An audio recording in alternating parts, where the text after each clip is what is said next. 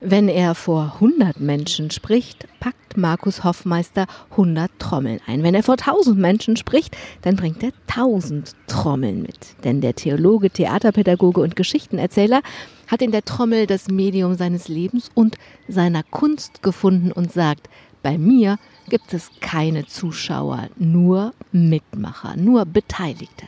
Mit seinen Trommeln ist Markus Hoffmeister auch hier auf dem Kirchentag in Dortmund unterwegs. Und danke, dass Sie zwischen zwei Bühnenzeiten Zeit für uns haben. Herzlich willkommen, Markus Hoffmeister. Herzlich willkommen alle, die eingeschaltet haben. Am Mikrofon Angela Krumpen. Markus Hoffmeister, Sie sagen, die Trommel ist die Stimme des Herzens, rund wie die Welt. Sie erzählt von Freude, Trauer und Leidenschaft. Wann und wie haben Sie das denn entdeckt?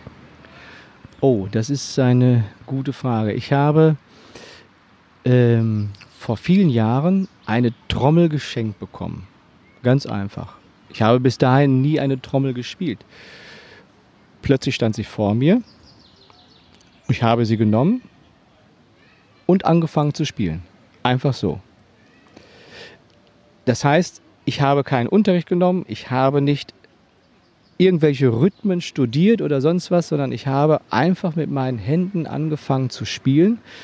Und ich weiß nicht, wo das Spiel hergekommen ist. Die Leute, die drumherum gestanden haben, haben mich angeguckt und haben mich gefragt, wieso kannst du Trommel spielen? Und ich habe ihnen gesagt, ich weiß es nicht. Ich habe einfach angefangen und habe für mich entdeckt, oh, das ist sozusagen etwas, wo ich direkt eine Verbindung gespürt habe, was mich sozusagen direkt in Bewegung gebracht hat, innerlich und äußerlich. Und seitdem ist die Djembe, die westafrikanische Trommel, meine Begleiterin geworden, neben meiner Frau.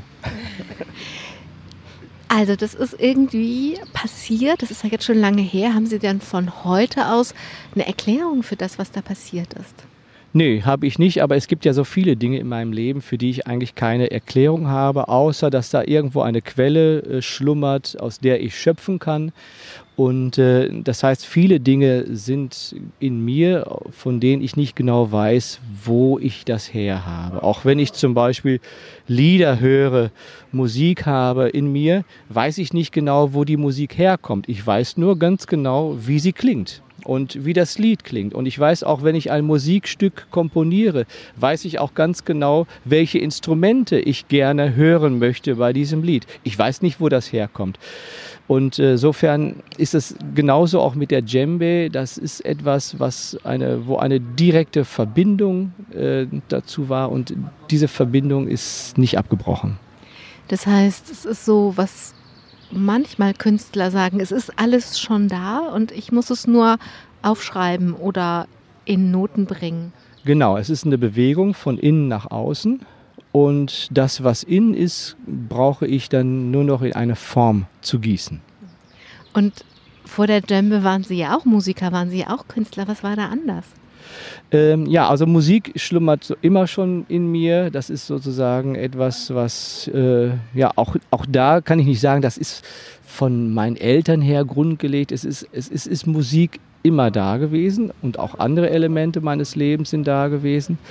Und ähm, mit diesen Elementen habe ich auch schon vorher gearbeitet. Nur bei der Djembe, habe ich plötzlich etwas gespürt, dass sich hier etwas manifestiert, etwas sozusagen in eine Form hineinbringt, ähm, wo all das, was ich vorher gemacht habe, mit Musik, mit Theater, mit Spiel, mit Erzählen, wo sich das plötzlich alles konzentriert hat auf diese eine Djembe, die vor mir stand. Also alle Fäden, die ich lose in der Hand hielt, die hatte ich plötzlich zu einem Gesamtbild, zu einem Gesamtkunstwerk in der Hand. Welche Fäden haben sich da verflochten? Ja, ich habe vorher mit Geschichten schon gearbeitet. Ich habe mit Musik gearbeitet, mit Liedern. Ich habe Straßentheater gemacht. Ja. Ich habe äh, religiöses Standbildtheater mitten in der Fußgängerzone gemacht. Ich habe ja, theaterpädagogische Projekte auf einer Burg in Thüringen durchgeführt und die Geschichte der Burg gespielt. Und ich habe gesungen, ne, wenn ich ein Element, eine Geschichte zum Beispiel erzählt habe, habe ich immer gesungen. ich habe den Körper immer mit einbezogen, als Percussion-Element auch, weil ich dann immer gemerkt habe, dann hören die Leute mir besonders gut zu. und, ähm, und ich habe eben zwei Pole immer in Bewegung gehabt, Glaube und Spiel. Das sind die beiden Bewegungen, die ich äh, grundlegend immer in Dialog und einem Pendelspiel miteinander in Bewegung hatte. Ich habe angefangen damit zu sagen, wenn Sie vor 100 Menschen sprechen, dann packen Sie 100 Trommeln ein. Und wenn Sie vor 1000 Menschen sprechen, dann packen Sie 1000 Trommeln ein. Wie kommt man denn an 1000 Trommeln? Ja, das ist natürlich eine, ein, ein Prozess gewesen. Ich habe eine Idee entworfen, nämlich, dass ich die Geschichten der Welt mit den Menschen zusammen erleben möchte. Es gibt in Afrika ein Wort, das heißt Ngoma. Ngoma heißt Trommel, Ngoma heißt Spiel und Ngoma heißt Ereignis. Das heißt, in, äh, im afrikanischen Verständnis gibt es, wenn ein Griot oder ein Djelleba seine Geschichten erzählt, keine Zuschauer. Das ist ein interaktives Erleben, das ist eingespielt. Ne? Die, die Menschen, die rufen zum, immer so bestimmte Laute. Ne? Zum Beispiel äh, heißt, ich bin überrascht oder jo, jo, jo, ich bin zufrieden. Mhm. Wenn sie das nicht tun, dann geht der Jelliber beleidigt nach Hause. Das heißt also, das ist an sich schon äh, so äh, einfach im Konzept.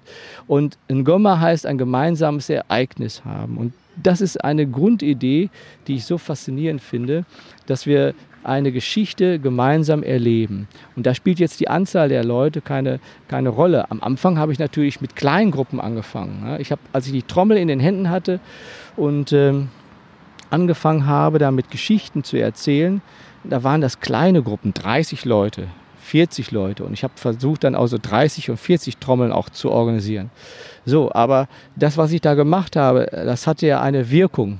Das, hat, das ist auf einen Resonanzboden gestoßen, sodass plötzlich Gruppen gesagt haben, wir möchten, das, wir möchten dich mal einladen, komm zu uns, aber wir sind 50 Leute. Dann braucht ich 50 Trommeln. So. Und da wurden die Gruppen dann immer größer und so muss ich dann sozusagen dann auch mir eine Quelle überlegen und dann habe ich selber eine kleine Kooperative gegründet, wo äh, Trommeln produziert werden. Das sind also eine ganz kleine Kooperative in Ghana. Und diese kleine Kooperative, die produziert Trommeln. Und äh, mit diesen Trommeln habe ich dann also auch sozusagen mein eigenes Repertoire erweitert. Und die Veranstaltungen wurden mit den Jahren dann auch immer größer. Also es ist ein Weg gewesen, das ist nicht quasi von Knall auf Fall plötzlich so äh, vom Himmel herabgefallen, sondern es ist ein Weg gewesen, wo ich gemerkt habe, okay, das stößt auf Resonanz und irgendwann musste ich für mich dann auch eine Entscheidung treffen. Ist das jetzt wirklich mein Weg, den ich komplett gehen möchte? Und ähm, die Entscheidung fiel mir eigentlich sehr leicht. Sind Sie denn dann heute beleidigt, wenn jemand nicht mittrommelt, wie der Erzähler in Afrika, der beleidigt weggeht, wenn die Menschen nicht mitmachen? Nein, also jeder muss sozusagen sein, seine eigene Form finden und sein, seinen eigenen Rhythmus. ne? Und ich, ich habe auch Kinder vor mir sitzen, die während der ganzen Trommelreise gar nicht trommeln. ne? Weil sie gar, gar nicht zukommen. ja, die sitzen so fasziniert davor. Und, äh, und ich habe auch natürlich Erwachsene, die das so ein bisschen, ja, äh, sich nicht so richtig trauen. So, auch das kommt vor. Aber ich muss auch dazu sagen, es ist relativ schwer, gerade umso größer die Gruppe wird, umso schwerer wird es, sich dem zu entziehen. Dann entsteht ja ein unglaubliches Kraftfeld, wenn tausend Trommeln trommeln, das ist so, das denke ich, dass das schwer ist, sich dem zu entziehen. Ja, also das ist quasi eine Welle, eine Riesenwelle und äh, wenn, wenn da also so viele Menschen zusammenkommen, und das sind ja dann Menschen unterschiedlicher Generationen, das sind Menschen aus so vielen unterschiedlichen Kulturen. Das ist also, und wenn die alle miteinander plötzlich zusammen klingen, ja, dann ist das für mich sozusagen eigentlich das, was mich dann auch wirklich mit Glück erfüllt. Ja, wenn die alle zusammen klingen, dann habe ich das Gefühl, ähm, das schwingt und das, was wir sozusagen jetzt gerade erleben, das ist wie ein großes Symbol. Ja, ein Symbol dafür, dass wir Menschen zusammen klingen können. Wenn Sie sagen, die Trommel ist die Stimme des Herzens und dann tausend Menschen zusammen trommeln, dann könnte ich mir vorstellen, dass auch physiologisch einfach die Menschen in einem, also wenn dass die Herzen gemeinsam pochen, dass das einfach passiert durch den Rhythmus. Ja, genau. Also das ist vor allen Dingen, wenn, wenn ich viele Menschen habe, die aus dem südländischen Raum kommen, dann wird auch der Ostwestfale etwas dunkler. ja, denn äh, das ist unglaublich, was dann sozusagen an, an Energie entsteht. Das ist Wahnsinn. Äh, ich bin mal in einer Schule gewesen, äh, in Ludwigshafen. Das ist die Schule mit den meisten Muttersprachen in Rheinland-Pfalz. Und da sind also nur wenige deutsche Kinder auch bei. Und da habe ich wirklich das Gefühl gehabt, dass die Wände der Turnhalle, dass die gleich weggesprengt werden. Nicht, weil es so laut war, sondern weil es, weil es so von der Energie so bombastisch war. Die Kinder, die sind also waren so begeistert dabei. Und ähm, ja, das ist, das ist Wahnsinn. Also das, das zieht mich, obwohl ich das ja jetzt schon sehr lange mache, zieht mich echt weg. Wir kommen zurück zu diesem Punkt, wo das Glück klingen kann, so wie Sie das gerade so schön beschrieben haben. Aber ich würde gerne die Geschichte bis dahin erzählen, bis hin zu den tausend Trommeln. Und diese Geschichte fängt eigentlich sehr früh an. Genau genommen fängt sie mit ihrer Mutter an. Die war Rheinländerin, die liebte den Karneval, die liebte auch Büttenreden und sammelte Witze, nur halten wollten sie keine Bütten, wollte sie selber keine Büttenrede. Das mussten dann die Söhne machen. Ja, ja, das mussten dann die Söhne machen und äh, sie hatte die Büttenreden auf einem großen Makulaturpapier aufgeschrieben, in großer Schrift. Ich konnte aber noch gar nicht lesen, das heißt, sie hat sie uns dann vorgesprochen im rheinländischen Dialekt. Und wir mussten die dann richtig einstudieren und sind dann damit aufgetreten. Ich konnte noch gar nicht über die Bütt gucken, sondern da hat man zwei Cola-Kisten immer drunter geschoben. So zwei? Ich, ja, ja, damit ich drüber schaue. Und meine El Brüder sind älter. Und äh, die konnten das schon und wir waren offensichtlich äh, gut. Wir waren gut, weil wir dann immer recht viele Auftritte in der Karnevalszeit hatten. Und ähm, es war eine ganz harte Schule. eine ganz harte Schule sozusagen, äh, da vor den Menschen zu stehen, die zu unterhalten. Aber offensichtlich waren wir ganz gut. Was war das Harte? Das Harte war ähm, die Leute, die schon teilweise ein bisschen angeheitert oder teilweise schon volltrunken waren. Und ähm, man zu merken, okay, wir bringen einen Witz und keiner lacht. Oder eben plötzlich passiert etwas, äh, wo, weil wir mussten zum Beispiel so gestreifte Kostüme tragen und mein ältester Bruder, der ist sehr groß und äh, sein Kostüm saß sehr eng sozusagen und äh, dieses enge Kostüm hat sich dann auch während des Auftritts auch noch zusammengezogen und so hatte man schon sofort quasi die absoluten Lacher auf seiner Seite. Oder eben unerwartet, ähm, wir haben am großen Saal in Dortmund gespielt der Saal war brechend voll.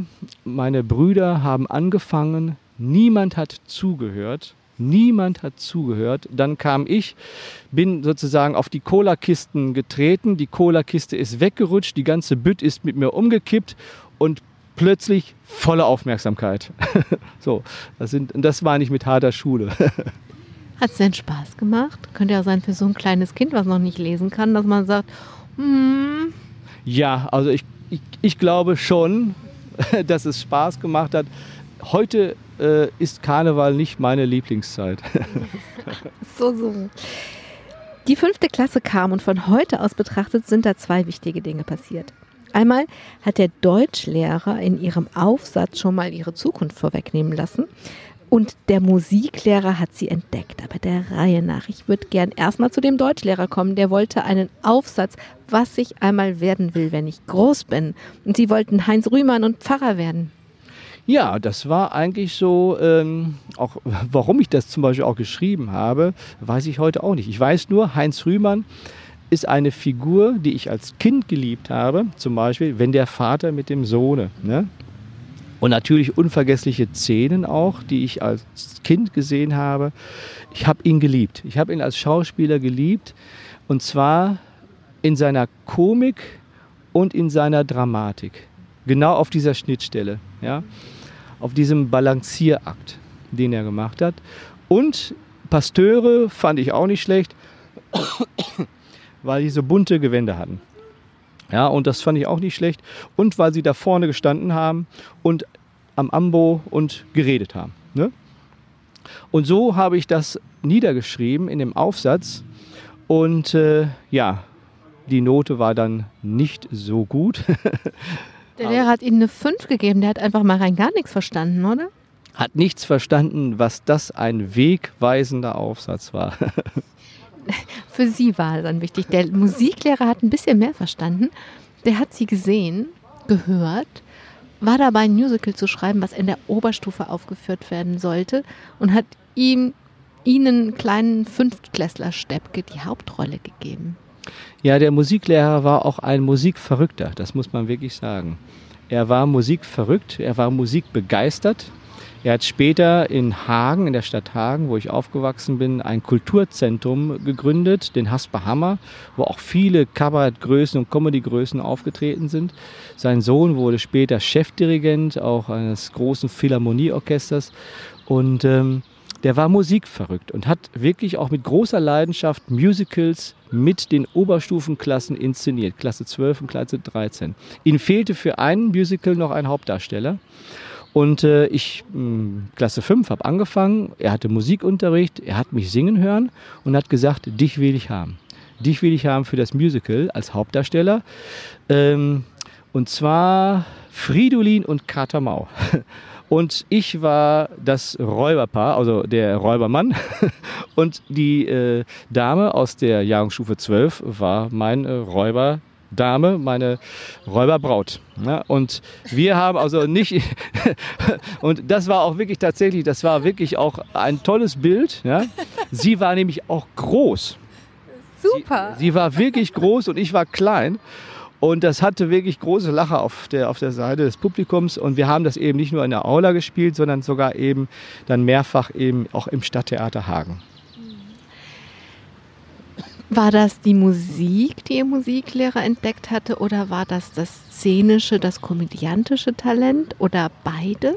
Beides. Beides gehörte zusammen, das Singen und das Spielen. Also das Spielen, ähm, ja, auch, auch so, wenn ich mich so daran erinnere, das war für mich so selbstverständlich und sehr einfach. So, ich hatte meinen Text, den, den musste ich, da musste ich schon ein bisschen auch dran arbeiten, weil auch da ne, mit dem Lesen und so weiter hatte ich es nicht so. Aber als ich dann so weiter den Text so weit drin hatte, das Spielen selber war für mich äh, nicht mehr schwer. Ich habe dann auch irgendwann äh, am Text mich nicht mehr so groß gehalten. Entschuldigung. Ja. Kein Problem, wir sitzen hier draußen auf einer Wiese und hier scheint irgendwas rumzufliegen. Ich, ich habe da nur noch einen kleinen Schluck. Hilft das? Okay. Und ähm, ich habe dann auch irgendwann an den Text mich nicht mehr groß gehalten. Und ähm, wir sind dann zum Beispiel im Städtetheater Hagen auch eingezogen, singend von hinten, nicht also auf der großen Bühne, sondern von hinten durch die Publikumsreihen singend eingezogen in das Stadttheater auch. Ne? Und äh, hatten dann eigentlich sofort immer aufgrund unseres Erscheinungsbildes schon das Publikum auf unserer Seite. Jo, das kann ich mir so richtig vorstellen. Da ist das Spiel, Sie haben am Anfang gesagt, Glaube und Spiel kommt immer zusammen. Da war jetzt ganz viel Spiel in diesem Elternhaus, in dem es so viel Spiele gab, dass die Mutter das ganze Jahr über Witze sammelte. Eigentlich wollte ich ja noch fragen, einen Witz, wissen Sie noch einen Witz, den Sie als Kind von Ihrer Mutter erzählt bekommen haben? Nee, Nee, ich habe ich hab alles verdrängt. Okay. ich Reden verdrängt. Okay, also kein Witz, aber das war auch ein frommes Elternhaus. Ein sehr frommes Elternhaus und da ist dann der andere Pol und ihnen ist das passiert, was durchaus immer mal wieder passiert. Äh, wenn es so richtig fromm zugeht, dann wird auf der anderen Seite so richtig rebelliert. Das haben sie auch getan. Ja, also mein Vater äh, war Sauerländer, katholisch Sauerländer, meine Mutter Rheinländerin, katholisch Rheinländerin. Und ähm, Gegensätze ziehen sich an. Gegensätze ziehen sich unbedingt an. Und äh, es war aber halt äh, sehr in diesem starken katholischen Milieu, was ich beschreibe, mit Eichenschrank, dunkelbraunem Teppich und ähm, großes Holzkreuz. So, ne? Also es war eine für mich äh, fromme Welt, aber eine fremde Welt. Und wir sind auch natürlich immer mit in die Kirche gegangen oder mussten auch mitgehen. Mein Vater hatte innerlich, glaube ich, große Pläne. Ähm, ich glaube, dass äh, sein größter Wunsch es war, dass einer seiner Söhne Priester wird. Er selber ist aus einer Sauerländ aus einem, kommt, stammt aus einem Sauerländer Dorf und seine Mutter, also meine Oma, war die Priestermutter, weil sein Bruder Priester war. Etwas Größeres konnte man in diesem Sauerländer Dorf nicht werden. Ja? Es war eine ganz einfache Frau, meine Oma, meine Großmutter. Und ähm, sie hat damals in der Zeit des Zweiten Weltkrieges, als die Kreuze überall rausgerissen worden sind und die Kreuze und die Bibeln auf dem Schulhof verbrannt worden sind, hat sie zu meinem Vater gesagt, Paul, zu dieser Jugend, da gehst du nicht mehr hin, da taucht nichts. Dieses braune Hemd, das behalten wir. so, ja? Und äh, weil sie aber Priestermutter war, hat keiner es gewagt, sie anzuschwärzen. Es war wie ein Schutzmantel um sie. Ja? Und ähm, ich bin mit dieser Kraft sozusagen des, des Katholischen groß geworden. Es hatte ja eine Kraft. Ja? Aber ich habe mich natürlich davon sehr stark abgegrenzt. Wenn ich einen Gottesdienst besucht habe, das hat mich nicht angesprochen. Ich muss, bin einfach nur mitgegangen. Wir sollten Messdiener werden. Natürlich sollten wir Messdiener werden. Aber äh, wir hatten nur Fußball im Kopf als Jungs. Also ich musste sonntags spielen. Ich konnte nicht Messdiener werden. Wir sollten Kirchenmusiker werden. Orgel spielen im Gottesdienst. Mein Vater hat eine große Hammond-Orgel gekauft. Da sollten wir spielen. Also ich und mein Bruder Thomas. Und ähm, ich habe dieses Instrument gehasst. Ich habe es wirklich gehasst. Aber nichtsdestotrotz, diese Zeit hat trotzdem geprägt. Und wie? Und das ist einfach, ich fand es schön, dass Sie eben gesagt haben, das war mir fremd. Sie haben das nicht irgendwie abgewertet oder so, sondern Sie haben einfach nur gesagt, das war mir fremd. Denn als Jugendlicher äh, sind sie dann in, haben ganz viel gesucht, waren, haben Cornelia Münster, die Benediktinerabtei gefunden und da ganz viel weiter, haben da ganz viel Zeit verbracht und es war ihnen sehr klar, sehr bald sehr klar als Jugendlicher, dass sie dorthin gehen müssen, wollten. Das heißt, es war ja nur eine andere Form. Ja, genau. Also es war natürlich eine Zeit, so die viele Jugendliche durchmachen, eine Zeit, die ein Stück haltlos war und äh, wo auch vieles für mich sich komplett in Frage gestellt hat. So. Und ähm, das Elternhaus habe ich in Frage gestellt, ich habe alle Beziehungen in Frage gestellt und habe auch mich selbst in Frage gestellt. Und äh, das ganze Leben war für mich eine, eine einzige Suche, eine komplette Suche. Und bei dieser Suche bin ich in einem Kloster gelandet, das ich äh, durch Zufall kennengelernt habe, ein Benediktinerkloster und habe dort plötzlich etwas gefunden, wo ich gemerkt habe, dass diese Menschen eine Form leben, eine Form des Glaubens, die für die Menschen wahrhaftig ist und nicht nur eine bloße Form. Ja, also wo auch wirklich die Menschen beseelt waren im guten Sinne davon. Und ähm, dass es das im katholischen Raum gibt, das wusste ich bis dahin nicht. Und äh, bin mit diesen Menschen in Kontakt gekommen, habe natürlich auch viele Gespräche mit den Mönchen geführt auch und sie haben mir erzählt von ihrem Leben, wie sie dazu gekommen sind. Und äh, für mich war das dann eine Zeit lang eben auch ein Stück Heimat. Ich bin viel dort gewesen, fast in all meinen Ferien habe ich dort verbracht und äh, war dort eigentlich auch bekannt. Bin dann in diesem Kloster ein- und ausgegangen. War das nicht ein Trost für Ihren Vater? Also ein Pater oder ein Bruder in einem Kloster, das ist ja nun vielleicht nicht der Priestersohn, aber so ähnlich. Hm, ich glaube, er war begeistert. ja, weil ne, die auch dann mal zu uns nach Hause gekommen sind. Es gab einen Bruder auch, der äh, mit dem habe ich dann auch eine Ferienfreizeit noch gemacht. Das heißt, wir sind eine Wandertour mit äh, einigen Jugendlichen und einigen Mönchen ins Silvrettergebirge gegangen und ne, er ist zu uns nach Hause gekommen und ja, in mir ist auch dann der Wunsch entstanden, dass ich selber äh, in dieses Kloster eintrete, dass ich selber Benediktiner werde. Und im Zuge dieses Anbahnungsverfahrens kam dann eben auch der Abt zu uns nach Hause. So, und das war sozusagen, für meinen Vater war das wie ein Ritterschlag. ja, das wäre ja auch eigentlich passiert, dass Sie in dieses Kloster, von dem der Abt zu Ihnen nach Hause kam, ähm, weil natürlich die Eltern die Zustimmung geben sollen, das ist der Hintergrund davon, mm, dass Sie da eingetreten wären. Wäre da nicht die Kleinigkeit gewesen, dass Sie gerade noch eine Reise nach Just mitgemacht haben? Ja, da war ein Pater in dem Kloster, der eigentlich immer in den Herbstferien eine Art Exerzitienfahrt für Familien angeboten hat. Und die Exerzitienfahrt hieß Entdeckungsreise auf Jüst. Und er hat mich gefragt, ob ich nicht mitfahren würde, um dort eben ein bisschen Programm auch für die Kinder der Familien anzubieten. Ja, das habe ich dann auch getan. Es war eine recht bunte Gruppe. Es waren Familien, es waren ein paar Senioren und es waren ein paar junge Erwachsene dabei. Und eine dieser jungen Erwachsenen ist dann meine heutige Frau gewesen. Was man auf Entdeckungsreisen so entdecken kann. Sie sind der Theologie treu geblieben. Sie haben dann Theologie studiert und ich raff das ein bisschen, weil ich ja nochmal wieder zurück am Ende will zu den Trommeln. Ähm, Sie hatten einen Professor, der hat Sie bewundert, weil Sie weil er immer gesagt hat, dass sie das machen. Und zwar nicht sie als Markus Hoffmeister individuell, sondern sie als Jahrgang, weil Stellen gab es am Ende ja keine.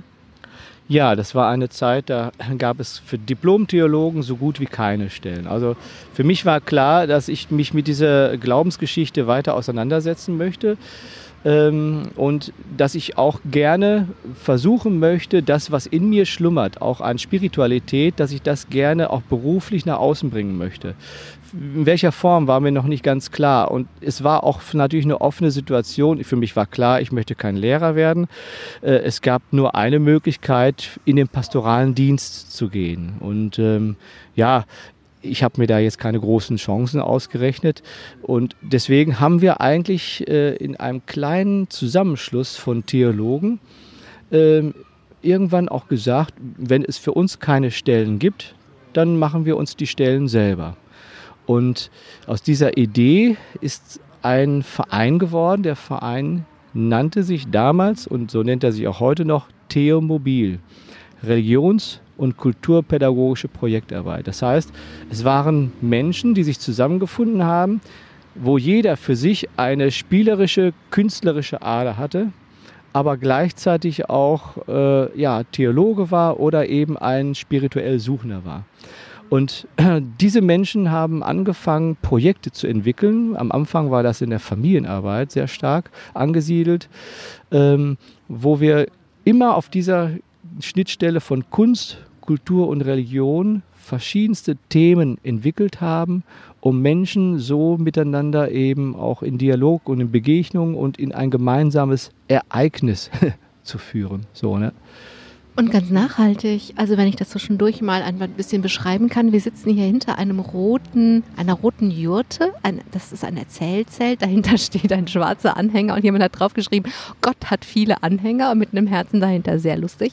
Und dahinter steht ein roter Bus, darauf steht Tiermobil, sie haben alle schwarze T-Shirts an und äh, da steht Tiermobil, Punkt drauf und dann, man sieht ein Kreuz in blau und dann eine rote, wie so eine Spirale. Ich sag mal, Gott und Heiliger Geist, die Bewegung da drin, also Glaube und Spiel. Genau, vor allen Dingen Bewegung auch. Das heißt, wir sind immer in Bewegung. Wir sind dort unterwegs, wo die Menschen sind. Das heißt, wir haben kein eigenes Bildungshaus. Wir laden nicht irgendwo ein, sondern wir werden angefragt und fahren los und führen unsere Projekte dort durch, wo die Leute sind. Ne, und das ist eben äh, etwas, was es damals und eben auch bis heute noch in dieser Form noch nicht so gibt. Ähm, am Anfang war der äh, Schwerpunkt im Bistum Münster und mittlerweile ist es eben in ganz Deutschland und teilweise auch in Österreich und in der Schweiz wo ja eine Gemeinde oder eine Schule oder äh, ein, eine Kita oder ein, ein, ganzer, ein ganzer Verband oder ein ganzes Bistum uns anfragt, etwas zu entwickeln oder durchzuführen oder eine Veranstaltung äh, mit ihnen zu planen. Und wir fahren dann dahin und machen das dann vor Ort. Man hört es ein bisschen im Hintergrund. Vielleicht hören Sie, dass gerade geklatscht wird. Und ähm, heute Morgen, als ich hier ankam, habe ich erstmal Ihnen zugehört. Also Sie haben eine Veranstaltung haben erzählt mit Kindern, viele kleine, so Kindergartenkinder in der Mitte. Und man hört im Hintergrund, dass jetzt einer Ihrer Kollegen das Gleiche macht. Und das also das Theo-Mobil, der Anhänger, der unterwegs ist und bepackt ist, dass so eine Idee so nachhaltig sein kann über Jahrzehnte, das ist ja sehr bemerkenswert und angefangen hat. Dass das eine ist zu sagen, dann machen wir es eben selbst.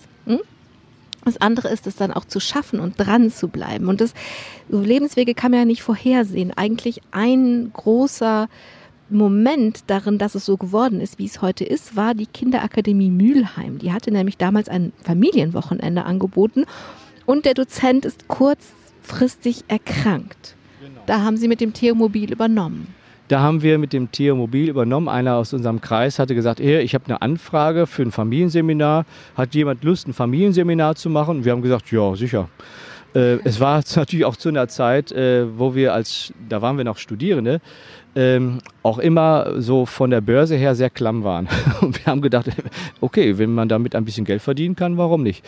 Äh, wir hatten aber überhaupt keine Ahnung von Familienbildung. Keiner hatte jemals ein Familienseminar gemacht. Und bis dahin war Familienseminar halt so, Gesprächskreis für die Erwachsenen und Bastelangebot für die Kinder. Und auf diese Idee sind wir wirklich nicht gekommen. Wir haben ein Konzept entwickelt, das hieß Pippi lebt, die Welt der Astrid Lindgren erleben und haben sozusagen ein Familienseminarkonzept entwickelt, wo es immer darum ging, dass Kinder und Erwachsene etwas erleben, was sie in ihrem Alltag bestimmt nie erleben werden. Und so verrückt waren dann auch wirklich unsere Angebote, die Workshops und äh, es mündete immer in ein großes, wunderbares Happening miteinander, in ein großes Finale. Die Spuren unseres ersten Seminares waren in dem Haus noch nach Wochen zu erkennen. Ne? und wir haben das ganze Haus auf den Kopf gestellt. Und das hat aber eine so große Wirkung erzeugt, dass andere Institutionen direkt angefragt haben, ob wir das bei ihnen nicht auch machen könnten. Das hat sich bombig rumgesprochen, da kommen wir gleich zu. Aber wenn ich Ihnen zuhöre, von die Fäden, wo Sie am Anfang gesagt haben, die haben sich in der Djembe dann auf einmal in einem Kunstwerk verbunden, die sind da ja schon da. Sie haben eben gesagt, in Cornelie Münster, in dieser Abtei, habe ich Glauben beseelt erfahren. Da konnte man was merken, was spüren. Also Seele ist da, wo ich was anfassen kann, ne? so und nicht, wo es nur eine Form ist, so wie es vorher war. Und Sie sagen, also auf das Basteln sind wir nicht gekommen. Ja klar, sie machen ja keine Bastelarbeiten, sind ja auch Künstler.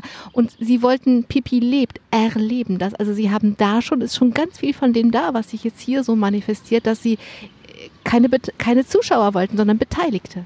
Genau, und äh, das ist im Grunde, das, das haben wir natürlich nicht reflektiert. Das ist ja immer von innen herausgekommen. Und so haben wir sozusagen, mit diesem Selbstverständnis sind wir dann auch weitergegangen in andere Projekte hinein, haben andere Projekte entwickelt auch. Und äh, erst viel später ist uns eigentlich dieses Profil deutlich geworden. Also dieses Profil, dass wir gemerkt haben, wir sind eigentlich Künstler ich habe ja nicht als Student das Verständnis gehabt, ich bin ein Künstler.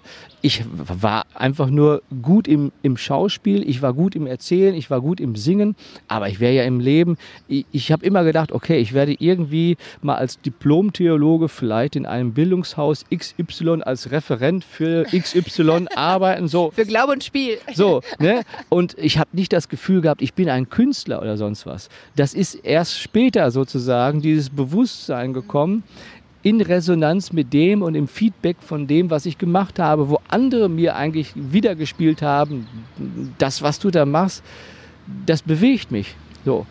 Und, und erst da ist bei mir so nach und nach so dieses Gefühl gekommen, oh, offensichtlich passiert da was, wenn ich mit den Menschen anfange, in Anführungsstrichen oder in einer weiten Klammer zu spielen.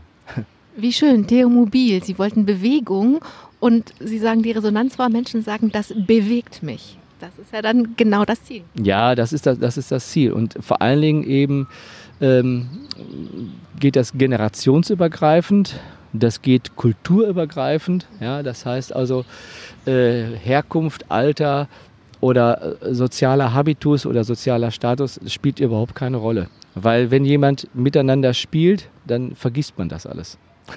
Ich habe gesagt, wir kommen darauf zurück. Ich wollte es nur ein bisschen unter die Lupe legen, was da passiert ist in Mülheim in der Akademie.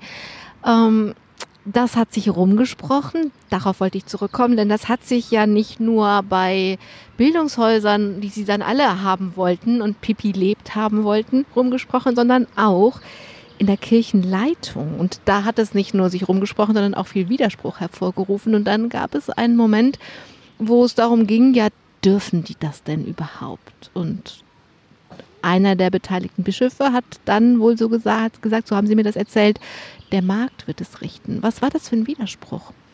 Ja, wir haben natürlich dann plötzlich eben in allen möglichen kirchlichen Bereichen sind wir, haben wir Projekte entwickelt. Wir wurden für alle möglichen Aufgaben auch angefragt, unter, eben, unter anderem auch für katechetische Aufgaben. Wir haben eben auch Konzepte plötzlich für Erstkommunionseminare mit Familien geplant und auch durchgeführt. Wir gingen plötzlich hinein in die äh, Vorbereitung zur Firmung, Sakrament der Firmung, weil wir natürlich gerade in diesen Arbeitsfeldern mit unserem Konzept von Spiel und Glaube unglaublich auf Resonanz gestoßen sind. Ja, wir haben quasi ganzheitlich versucht, äh, Glaube zu erfahren, zu erleben, zu spielen, zu fühlen. Und äh, das hat sich rumgesprochen und plötzlich äh, wurde man eben auch in der Bistumsleitung auf uns aufmerksam und hat sich gefragt, wer ist das eigentlich? Die sind ja überhaupt nicht bei uns angestellt. Ne? haben die überhaupt eine Missio? Und es gab plötzlich Stimmen auch aus diesem Kreise, die gesagt haben, das dürfen die nicht. Die haben ja gar keine Erlaubnis, die haben keine Missio, die sind gar nicht beauftragt von uns. So. Und dann wurde darüber diskutiert und es gab eben auch äh, einen, ja, ich will nicht sagen Fürsprecher, aber einer, der eigentlich eine sehr weise Erkenntnis gesagt hat, der hat gesagt, lass die doch ruhig mal machen. Die scheinen ja doch irgendwie ganz erfolgreich zu sein. Der Markt wird es entscheiden. Das bedeutet, wenn die gut sind, dann machen die sowieso weiter. Aber wenn die nicht gut sind, dann sind die auch sofort wieder weg vom Fenster. Und genau das wäre auch passiert. Ne? Wenn wir sozusagen äh, nicht auf diese Resonanz gestoßen wären, dann wären wir ganz schnell, so wie wir plötzlich gekommen wären, auch wieder gegangen. Ne? Weil dann Leute gesagt hätten, nee, die darfst du um Gottes Willen, die darfst du nicht einladen, ne? die, machen, die machen nur Unfug. Aber ne, wir waren ja jetzt keine Leute, die ähm, jetzt auch vom von, wir, wir, haben einfach eine bestimmte Form gehabt. Wir waren nicht diejenigen, die total theologisch alles auf den Kopf gestellt haben, ja? sondern wir haben einfach eine Form gehabt, wo die Menschen plötzlich zum Beispiel Gemeinschaft erfahren haben, richtige Gemeinschaft. Ne? Weil viele Leute sind, so ist es ja auch heute, gehen in einen Gottesdienst und der eine sitzt da, der andere sitzt da, der andere sitzt da und man geht aus dem Gottesdienst heraus und hat das Gefühl, was war das? So. Und äh, andere sind in eine Erstkommunion-Vorbereitung hineingegangen und haben das Gefühl gehabt, ich mache jetzt Mappe XY. So, ne? Und nachher war die Frage, was war denn da eigentlich jetzt? Ja, was ist denn da gewesen? So, und wir haben durch unsere künstlerische Form Dinge so vermittelt, dass sie für die Menschen einen hohen Erinnerungswert hatten. Ja, und das ist sozusagen etwas ganz Besonderes. Aber das liegt doch daran, dass die Menschen was erleben. Also ja. wenn ich etwas, wenn ich eine Geschichte mit Emotion verbinde, die Emotion ist das, an das ich mich erinnere. Wenn da, wenn ich keine, wenn ich keine Emotionen dabei habe, keine Gefühle, dann, dann geht es an mir vorbei und nichts bleibt haften. Genau, also das, das ist sozusagen eben ähm, das, was wir mit Spiel bezeichnen. Ne? Spiel wird ja von vielen als Spielerei abgetan. Und das ist ja eben genau dieser große Fehler. Ja, das ist ja der große Fehler, nicht zu verstehen, dass Spiel eine existenzielle Lebensbewegung ist. Ja? Nämlich im Spiel bin ich ganz. Ja, Im Spiel, ganz kurzer Exkurs, Romano Guardini hat 1957 einen Aufsatz geschrieben, Liturgie als Spiel. Ja, so. Und genau da hat er das beschrieben. Ne? Ich, es ist zweckfrei und ich tue etwas ohne große Absicht. Und bin ganz mit Leib und Seele. Und genau das ist es sozusagen, wo Spiel und Glaube zusammengehören. Ja, denn ich trete vor Gott und bin ganz. Mit Leib und Seele stehe ich vor Gott, so wie ich bin. Und, ja, und, und darf mich anschauen lassen. Und Spiel ist genau die gleiche Bewegung. Das ist sozusagen eine Bewegung, Lebensbewegung, die einhergeht. Und wenn wir mit Menschen zusammenkommen, dann ist es eben genau das, dass wir das versuchen, fühlbar werden zu lassen. Ich bin als ganzer Mensch angesprochen und komme als ganzer Mensch mit Leib und Seele in Bewegung. Und dann passieren beide Bewegungen, die wir in unserem Kreuzzeichen haben. Einmal die horizontale, wo Menschen sich begegnen ja, und Gemeinschaft erfahren und richtig in Kontakt sind. Und die vertikale, nämlich dann eben auch die Beziehung zwischen Gott und dem Menschen. Und das ist sozusagen das, was wir das heilige Spiel eigentlich nennen. Aber in der horizontalen Ebene ist ja noch mehr dabei. Denn beim Spiel sind ja alle gleich. Ist doch völlig egal. Wenn ich zusammen spiele, ist völlig egal, wer ich bin, welchen Schulabschluss ich habe, wie viel Geld ich habe. Es ist alles völlig egal. Alle sind, alle haben genau in dem Moment die gleichen Voraussetzungen. Ja, und das ist quasi das, was wir eben erleben und was für mich eben auch jetzt gerade bei meiner Trommelreise ein sehr besonderer Punkt ist. In dem Moment, wo alle eine Trommel in ihrer Hand haben, da spielt es eben keine Rolle, aus welchem Land dieser einzelne Mensch kommt. Da spielt es auch keine Rolle, ob ich da ein Kind sitzen habe mit Down-Syndrom zum Beispiel. Ne? Oder ob ein Kind eine Aufmerksamkeitsstörung hat. Ne? Oder ob da ein Obdachloser sitzt. Ne? Wir haben jetzt hier, sind hier auf dem Kirchentag. Das ist hier sozusagen, wir sind in der Nordstadt das ist jetzt nicht gerade quasi ne, das Luxusviertel von Dortmund, sondern hier haben wir immer jetzt auch zwischendurch Leute schon gehabt, die plötzlich hier aus dem Viertel kommen und die sitzen da plötzlich da. Gestern hatten wir hier afrikanische Frauen sitzen in den wunderbarsten Gewändern auch. Da kommen plötzlich Kinder, die hier auf dem Spielplatz spielen und sehen die Jurte und kommen dazu. Das spielt in dem Moment keine Rolle, sondern wenn wir miteinander erzählen, wenn wir miteinander klingen, dann gehören wir in dem Moment zusammen. Ich habe Ihnen ja eben zugehört und die Geschichte, die Sie heute Morgen hier erzählt haben, da ging es um, zwar für Kindergartenkinder, um die Farben und wer ist die wichtigste Farbe. Und ähm, Sie haben das reduziert auf das Rot, die Farbe der Liebe und des Blutes. Den, das Blau, Himmel und Weite, Grün, die Hoffnung und Gelb, die Sonne und die Wärme. Und das sind Qualitäten, die alle Menschen, ganz egal wer sie sind, brauchen. Ohne das können wir nicht leben. Also sie reduzieren das, was sie da erzählen, auf eine Essenz, ohne die es nicht geht. Ja, also ähm, die Geschichten, die wir erzählen, äh, sind ja immer so, dass sie auf eine klare Essenz hinaus wollen. Es sind eben, das ist so mein, mein Profil auch, ich erzähle Weisheitsgeschichten, also Geschichten, die schon einen ganz langen Überlieferungsprozess hinter sich haben. Also Geschichten, die eine Botschaft bereithalten, die für unser Leben heute noch wichtig ist. Und diese Geschichte ist eine uralte Legende von der Entstehung des Regenbogens, wo es eben genau darum geht, dass uns die Farben des Lebens zugesprochen sind. Also die Grundlagen des Lebens, die gelten jedem Menschen. Jeder Mensch dem ist die Freiheit zugesprochen. Ja, jedem Mensch ist die Wärme zugesprochen. Und jeder Mensch soll aus einer Hoffnung heraus leben können, die ihn auch tragen kann durch dunkle Stunden hindurch. Und jedem Menschen ist die Liebe bedingungslos zugesprochen.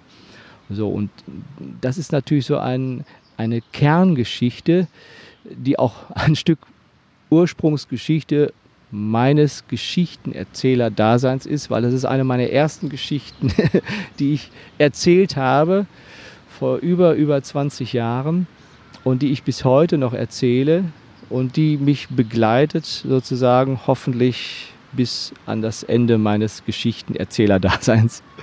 Wenn Sie sagen, ich suche Weisheitsgeschichten, Geschichten, die etwas in sich tragen, was für uns noch wichtig ist, dann können wir ja mal kurz überlegen, was Weisheit ist. Also Weisheit ist ja, klar, da geht es auch um Wissen, aber es geht im Grunde immer um Erfahrung. Wissen hat dann eine Relevanz, wenn sie für die Erfahrung wichtig ist. Das ist Weisheit. Oder was ist, wo sagen Sie, wo schlägt Ihr Radar aus bei dieser Weisheitsgeschichte, mit der gehe ich weiter und die mache ich mir zu eigen und die will ich selber erzählen? Ja, also Weisheit ist etwas sozusagen, was schon einen langen, langen, langen, langen Überlieferungs- und Erfahrungsprozess hinter sich hat. Und deswegen schöpfen wir auch aus dem reichen Schatz der Völker. Ja, das heißt, diese, diese Geschichten der Kulturen, die haben eine unendlich große Quelle, weil Menschen das, was, viel, was sie für wichtig erachtet haben, weitergegeben haben in Liedern oder eben vor allen Dingen auch in Geschichten. Und diese Geschichten sind also schon uralt. Und wenn wir sie heute erzählen, dann erzählen wir sie heute, weil sie ja plötzlich in Resonanz stoßen mit unserer Alltagswirklichkeit. Das heißt, diese Geschichten haben einen wichtigen können eine wichtige Bereicherung sein für uns Menschen heute. Und wenn ich auf der Suche gehe nach Geschichten, aber meistens ist es so, dass die Geschichte plötzlich auf mich zukommt, das ist so meistens so der Weg, dann merke ich plötzlich, boah, diese Geschichte, die rührt mich total an. Ja, das ist zum Beispiel eine Geschichte, die habe ich äh, gefunden, auch äh, wirklich durch einen Zufall auch von einem Mädchen, einer jungen Frau, die einen Traum hatte, einmal im Leben eine Trommel spielen zu dürfen. Aber in ihrem Dorf ist es Gesetz und Tradition, dass das nur die Männer dürfen. So, und sie hat an diesem Traum festgehalten. Die bekam diesen Traum nicht mehr aus ihrem Körper heraus. Dieser Traum war immer in ihr drin. Und wie durch ein Wunder gelangt sie plötzlich an eine Trommel und kann sie spielen. Und das erinnert mich natürlich sehr stark. Daran merkt man auch, das sind Geschichten, also die rühren mich an, weil sie etwas mit mir selbst zu tun haben. Oder nehmen wir die Geschichte Elia.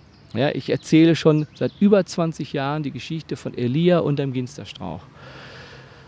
So. Und da ist diese Geschichte und Elia, der aufgibt. Ja, in der Wüste. Und plötzlich kommt eine Kraft in der Form eines Engels. Brot und Wasser steh auf, iss und trink. Ja? Und dann heißt es, bei der, wenn der Engel wiederkommt, dein Weg ist noch sehr weit. Ja? So, also den Gang durch die Wüste, den kann dir keiner abnehmen. So. Aber die Kraft, es gibt eine Kraft, die hält dich.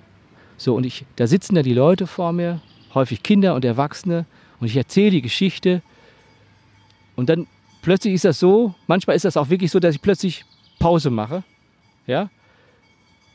Und dann, obwohl ich die Geschichte schon hunderte Male schon erzählt habe, spricht die Geschichte zu mir. Volle Kanne. Ja? Mir stellen sich die Haare auf. Ich werde älter, ja, ich werde älter und älter und plötzlich spricht genau diese Geschichte in meine Biografie hinein. Ja, das heißt, die Geschichten, die gehen mit, die gehen mit durch unser Leben. Das sind Weisheitsgeschichten, die sprechen zu uns. Und wenn ich mit meinem Rollator sozusagen in die Hallen gehe und habe vorne noch mal ein Trommelchen im Körbchen, dann wird das auch noch so sein, dass die Geschichten so zu mir sprechen. Ja. Sonst könnten Sie sie, glaube ich, nicht so erzählen, wie Sie sie erzählen, wenn die Geschichte nicht zu Ihnen sprechen würde. Sie haben gesagt, das Weitergeben ist so wichtig. Sie wollen das dann weitergeben, wenn die Geschichte zu Ihnen spricht. Und weitergeben ist insofern ein gutes Stichwort, weil ich finde, das gehört unbedingt dazu, wenn wir Ihre Geschichte erzählen, weil das, was Sie da tun, hat sich schon lange also verselbstständigt stimmt nicht, aber vernachhaltigt, denn es gibt ganz, ganz viele Menschen, die in ihre Ausbildung gekommen sind. Sie haben das angefangen, Menschen sind in Resonanz gegangen, fanden das toll und irgendwann kamen Menschen und wollten das auch machen, wollten von ihnen lernen. Dann haben sie Ausbildungen konzipiert und ich weiß nicht, wie viele ausgebildete, zertifizierte Trommelerzähler draußen rumlaufen und Erzählerinnen, aber viele und ähm, das heißt, das, was sie da tun, hat ist mit anderen so in Resonanz gegangen, dass sie selber Weisheitsgeschichten erzählen. Es hat ganz viele Ableger bekommen im ganzen Land und wächst und gedeiht. Genau, also dazu muss ich sagen, mein Bruder ist auch Geschichtenerzähler. Der ist jetzt auch gleich in dem Erzählzelt dran. Und daran merkt man auch schon wieder, dass man da familiär auch schon ein bisschen, ein bisschen. Der stand ja auch in der Bütt neben Ihnen. Genau, richtig. ne, dass wir also da familiär doch ganz schön geprägt sind. Und äh, mein Bruder hat die Erzählwerkstatt gegründet. Das ist also die Ausbildung zum Geschichtenerzähler oder zur Geschichtenerzählerin im pädagogischen oder auch im pastoralen Kontext. Und in diesem Ausbildung vermittle ich eben auch die Kunst des Trommelerzählens. Und äh, ja, es gibt viele Menschen, die damit auch in Resonanz gehen und sagen, boah, das ist schön. Am Anfang sagen alle, kann ich nicht. Ja, alle sagen, kann ich nicht. Aber dann sind eben auch einige Spezies dabei, äh, die sind so begeistert, dass sie sagen, ich kann es nicht, aber ich möchte es trotzdem machen. Ja? Und dann plötzlich eben merken, wenn sie mit ihren Kindern zum Beispiel anfangen zu erzählen, wie begeistert die Kinder sind. Und das ist ja dann das Pendelspiel. Das schafft ja in einem selber wieder Begeisterung. Genauso ist es ja bei mir auch gewesen. Also der gleiche Weg geht dann sozusagen bei anderen Menschen los, die in ihrer pädagogischen Einrichtung dann äh, dieses Konzept umsetzen.